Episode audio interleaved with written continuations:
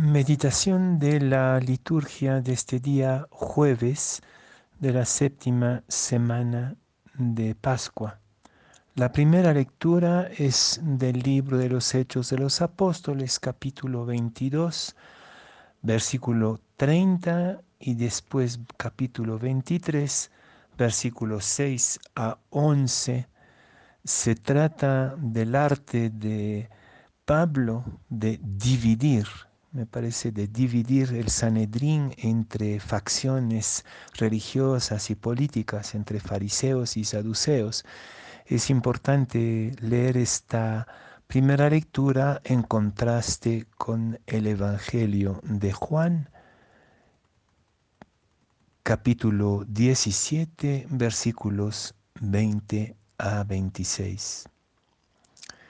En aquel tiempo Jesús levantó los ojos al cielo y dijo, Padre, no solo te pido por mis discípulos, sino también por los que van a creer en mí por la palabra de ellos, para que todos sean uno como tú, Padre, en mí y yo en ti somos uno, a fin de que sean uno en nosotros, y el mundo crea que tú me has enviado. Yo les he dado la gloria que tú me diste, para que sean uno como nosotros somos uno. Yo en ellos y tú en mí, para que su unidad sea perfecta y así el mundo conozca que tú me has enviado y que los amas como me amas a mí. Padre, quiero que donde yo esté, estén también conmigo los que me has dado, para que contemplen mi gloria, la que me diste porque me has amado desde antes de la creación del mundo. Padre justo, el mundo no te ha conocido, pero yo sí te conozco y estos han conocido que tú me enviaste. Yo les he dado a conocer tu nombre y se lo seguiré dando a conocer para que el amor con que me amas esté en ellos y yo también en ellos. Seguimos hoy con el capítulo 17 del Evangelio de San Juan, la oración sacerdotal que a mi criterio es probablemente la cumbre de la revelación cristiana el, momento máximo de nuestra fe, donde Jesús nos introduce definitivamente, no solamente a sus discípulos, sino también a todos los que vamos a creer, dice San Juan, nos introduce a todos y todas en una intimidad extraordinaria de relaciones eh, divinas. Está proclamando la divinidad nuestra en este intercambio entre el Padre y el Hijo y entre ellos y nosotros. Misterio sublime al que estamos convocados para cumplir con nuestra verdadera vocación de creyentes. Y que quisiera entonces detenerme en este misterio y en esta utopía de la unidad a la que nos convoca el Evangelio de hoy, teniendo en contraste la primera lectura de los Hechos de los Apóstoles, donde al contrario San Pablo juega con las divisiones que existen entre fariseos y saduceos en el Sanedrín para eh, justamente mm, lograr escapar a la polémica. Nosotros los monjes nos dedicamos o pretendemos dedicarnos a tiempo completo a esta tarea de la unidad. Monje viene de la palabra griega monos, también somos un poco monos, entre paréntesis, pero monos que quiere decir a la vez solitario y unificado. Y como que las dos eh, los dos misterios de la soledad y de la unidad se dan la mano en nuestra búsqueda monástica. Buscamos justamente en la soledad unificar todas las dimensiones y todas las dinámicas de la vida humana, tanto lo afectivo, lo intelectual, lo físico, las emociones. La tarea del creyente, la tarea del contemplativo es en la soledad trabajar esta unidad.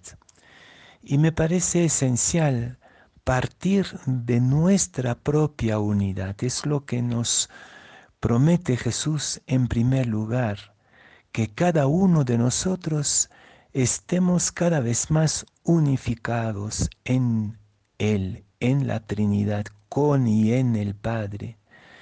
La tarea primera es esta reconciliación interior. Y sin embargo, esta unidad no borra la diversidad de nuestras dimensiones personales, las contradicciones.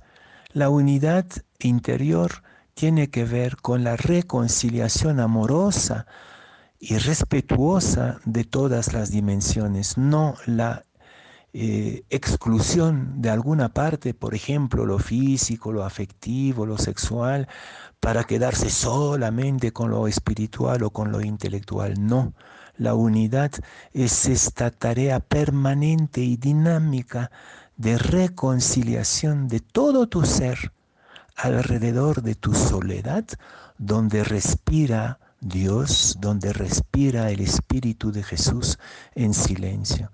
Y creo que ese es el punto de partida.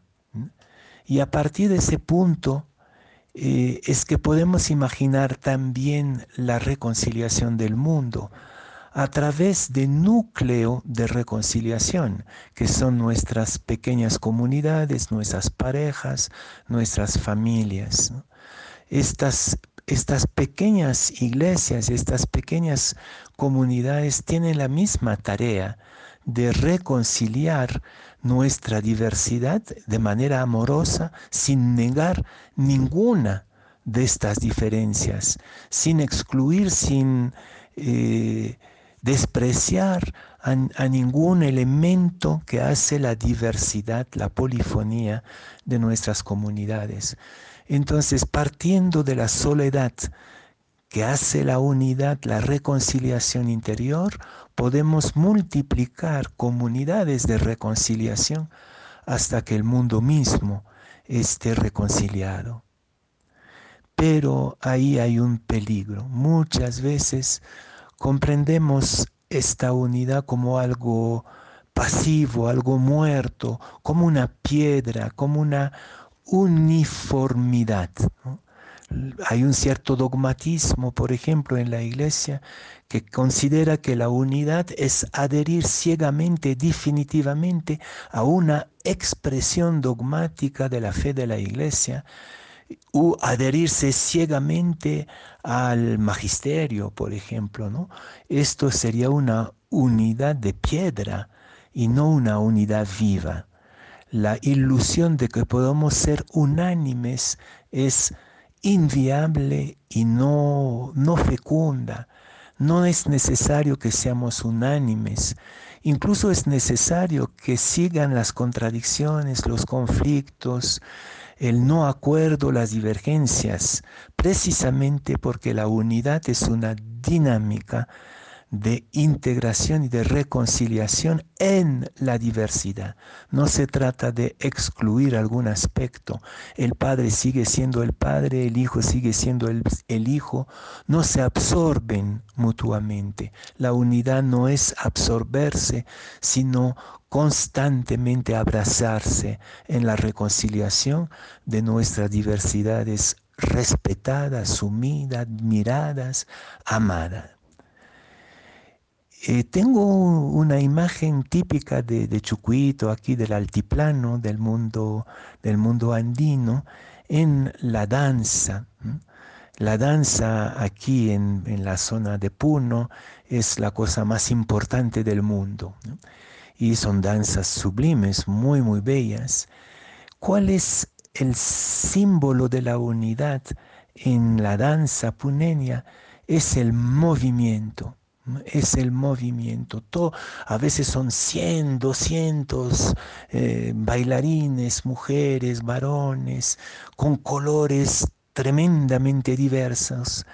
Y no podemos dejar de sentir una, una experiencia, una impresión de extraña unidad en el movimiento. Cuando dejan de bailar, de moverse, ya no hay unidad, se dislocan. Lo mismo creo yo en la vida personal y en la vida comunitaria y en la búsqueda de reconciliar el universo entero. Esta búsqueda debe darse en movimiento.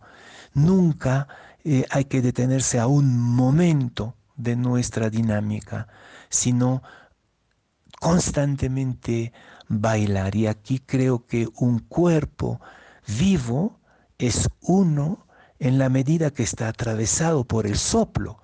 Cuando deja de respirar, deja de moverse, eh, es un cadáver.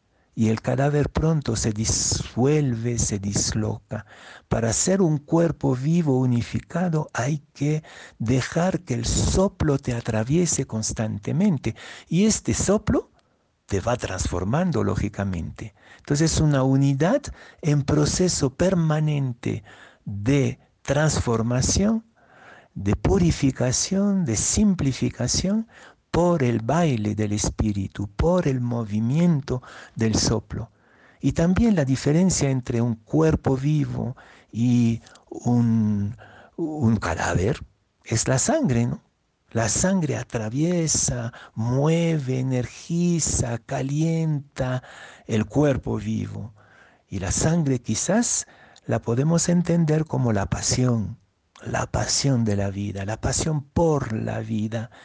Sangre y soplo nos transforman apasionadamente en un cuerpo cada vez más unificado en la transformación permanente. Toda ilusión de uniformidad, de unanimidad, de dogmatismo eh, petrificado, es mortífero, eso nos, nos lleva al cadáver. Entonces, que en este tiempo en que esperamos la venida del Espíritu simbólicamente en la, en, en la liturgia, que esto nos ayude a integrar constantemente la tarea apasionante, viva, de ser uno por dentro en la soledad que reconcilia todas nuestras dimensiones y unos en esa tarea de nuestras comunidades y con el universo entero.